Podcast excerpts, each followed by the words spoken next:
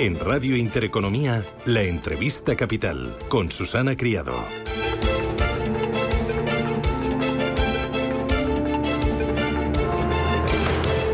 Este domingo el presidente del Gobierno, Pedro Sánchez, anunciaba que el Consejo de Ministros de hoy martes aprobará la mayor estabilización de profesionales sanitarios en España y lo hará por medio de un decreto con el que se harán fijos a 67.300 sanitarios. Pedro Ontangas es responsable de sanidad del Sindicato de Funcionarios CESIF. Don Fernando, ¿qué tal? Buenos días, bienvenido. Hola, buenos días. Fernando Ontangas, ¿verdad? Sí, exacto, exacto, no Pedro Mm. Ontanga, Fernando Eso, ya que me he liado, no, no sé muy bien por qué. No. Eh, don Fernando, No. eh, ¿qué, qué le parece el anuncio del presidente del Gobierno y qué le parece eh, la aprobación este martes en el Consejo de Ministros de este decreto que va a hacer fijos a 67.300 sanitarios? Bueno, pues de alguna forma dar respuesta a, a la demanda sindical que, que se produjo eh, el pasado día 5 de julio del año 21, eh, con un desarrollo normativo que ha culminado en un, un Real Decreto de Ley y una negociación eh, para dejar de precarizar a miles y miles, 67.000 en este caso, eh, profesionales sanitarios que han venido padeciendo durante muchísimos años, eh, bueno, pues unas situaciones de, de cuasi esclavitud laboral, eh, contratar- con contratos precarios, no lo siguiente, contratos de un día, de una Mm. semana, eh, e incluso alguna vez amenazar de que si no renuevas no te vuelvo a llamar, etcétera, etcétera, etcétera. Entonces, eso con este decreto, insisto, negociado dentro de la mesa del ámbito del Ministerio de Sanidad, eh, bueno, pues da, da- culmina, culmina, bueno, culmina, ahora hay que desarrollarlo, por supuesto, culmina, eh, eh, bueno, pues el, el- el acabar con, con esa precarización de los contratos en el ámbito sanitario. Eh, el presidente del Gobierno decía que el objetivo es reducir la temporalidad en el sector público. Corríjame si me equivoco, Mm. ¿el 50% de los empleados en el sector sanitario son temporales, el 50%? Casi. Ca- Bueno, a ver, de los contratos, sí, vamos a ver. eh, el 50%, ha habido eh, mm, servicios regionales de salud y centros donde se ha superado el 50% de, de eventualidad y de interinidad eh, eh, durante algunos años. Eh, eh, la media se acerca al 50%, ahora mismo estaba más baja, en un 30 y tantos, porque ha habido procesos selectivos eh, de- derivados de un acuerdo que llegó también CESIF hace tres años y que, y que estabilizó muchas plazas de las categorías mayori- mayoritarias. Pero claro, hay otras categorías que han venido no teniendo oposiciones durante años y años y años. Ha habido interinos que se han jubilado eh, interinos. O sea, esto es así. Mm, ¿Y esto es porque el Gobierno se ha dado cuenta de la situación precaria en la que viven ustedes o es porque Bruselas así lo ha pedido? Porque eh, recuerdo que había una sentencia del Tribunal de Justicia de la Unión Europea que eh, decía o dictaminaba que España estaba abusando de la interinidad. Eh, hay do- dos causas. La, la primera, la que usted ha dicho, o sea, eh, la, la iniciativa del gobierno eh, viene derivada de una imposición, bueno, una imposición de una sentencia de la Unión Europea eh, por el no cumplimiento de una directiva del año 99, nada más, nada más y nada menos que desde el año 99. eh, con un abuso de la temporalidad y, lo- y de la precarización de contratos eh, tremenda en sanidad. Eh, y además, y además tampoco les ha quedado más remedio porque había parte de los fondos europeos que, eh, que dependían de, de- de arreglar esta situación, claro.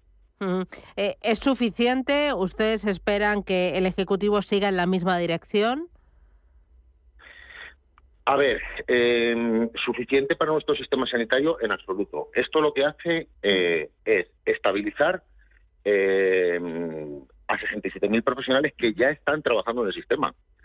Vamos a ver, no es que crezcan las plantillas, o sea, ya están trabajando en el sistema de una forma muy precaria. Y entonces esto tiene un desarrollo que ahora hay que ejecutar antes del 31 de diciembre del año 2024, eh, donde tiene que haber unas oposiciones, unos irán a oposición, o, o sea, concurso oposición y otros a concurso solamente, eh, y, y- y no va a hacer crecer las plantillas. Eh, por tanto, la, por tanto, eh, es una buena medida, es un cambio de paradigma en la forma de contratar en el sector sanitario a partir de ahora y es muy importante lo que hemos hecho. Eh, ahora, no hace crecer las plantillas. ¿eh? Eh, nosotros tenemos unos índices, unos ratios de profesionales sanitarios muy por debajo, estamos a la cola de Europa, de, la media de la Unión Europea. Claro, no nos vamos a comparar con Suecia, Alemania, estoy hablando de la Unión Europea.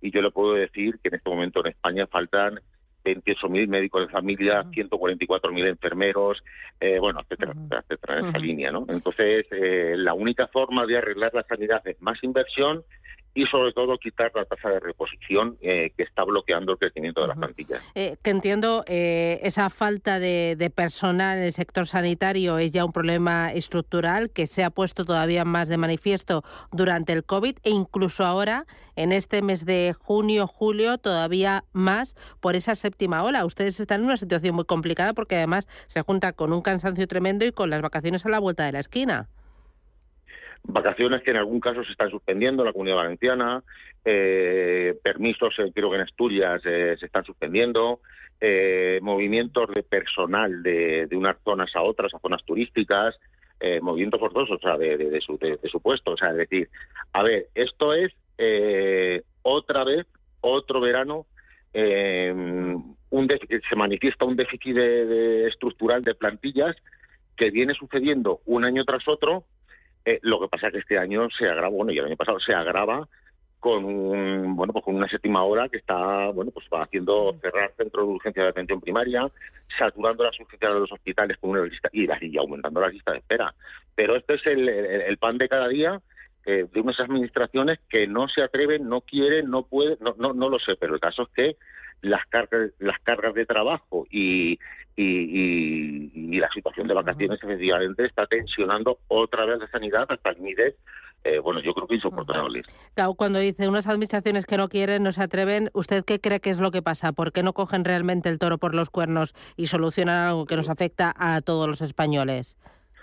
Pues yo creo que es un problema de financiación, es decir, no, no quieren financiar la sanidad eh, pública eh, con más recursos y nos estamos quedando a la de Europa. Es decir, es, es, verdad que tenemos un sistema sanitario eh, con unos profesionales, con una preparación eh, digna de mencionar en este momento en Europa, que no nos quitan los profesionales, eh, pero después tenemos una lista de espera y sobre, y sobre todo tenemos una situación en la atención primaria que está dañando a la población. Es decir, es que, es que la gente se está yendo a la privada y hay, hay ciertas zonas en España que la privada empieza a tener listas de espera porque no pueden aguantar toda la presión de, Entonces, a ver, es que el sector público de la sanidad, mm, eh, nosotros abogamos por los servicios públicos y, no, y no, no puede haber mercadeo aquí, o sea, hay que invertir en sanidad y si queremos tener unos buenos servicios, eh, hay que invertir más y más. No hay, no hay, otra. Eh, una cosa más, don Fernando, para aclararlo todo bien. Eh, según lo que se va a aprobar hoy en el Consejo de Ministros, em,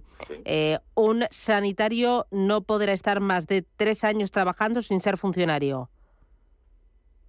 sin que se convoque la plaza que está ocupando, vale. Vale. Que se convoque, claro, a ver, después eh, el contexto de libre concurrencia, pues aprobará él o quien, quien se presente y gane la plaza, ¿vale? Pero ese puesto de trabajo no podrá eh, ser ocupado por personal temporal eh, más allá de tres años, porque la plaza hay una obligación que ya existía, pero no se cumplía, en más de tres años. Precisamente lo que hemos hecho con este Real Decreto que sale hoy es modificar la forma de contratar en la sanidad para que eso no vuelva a ocurrir. Claro, lo que no va a volver a ocurrir es que haya sanitarios que vayan encadenando un contrato tras otro en situación de interinidad durante 30 años al final. Eso es, la plaza se tiene que convocar y el, el concepto de contrato eventual desaparece. Vale, que no me había quedado muy claro. Pues don Fernando Ontangas, responsable de sanidad del Sindicato de Funcionarios de SAFE. Gracias, enhorabuena y a seguir vigilando y peleando. Un abrazo fuerte. Muchísimas gracias. Un abrazo. Un abrazo, adiós.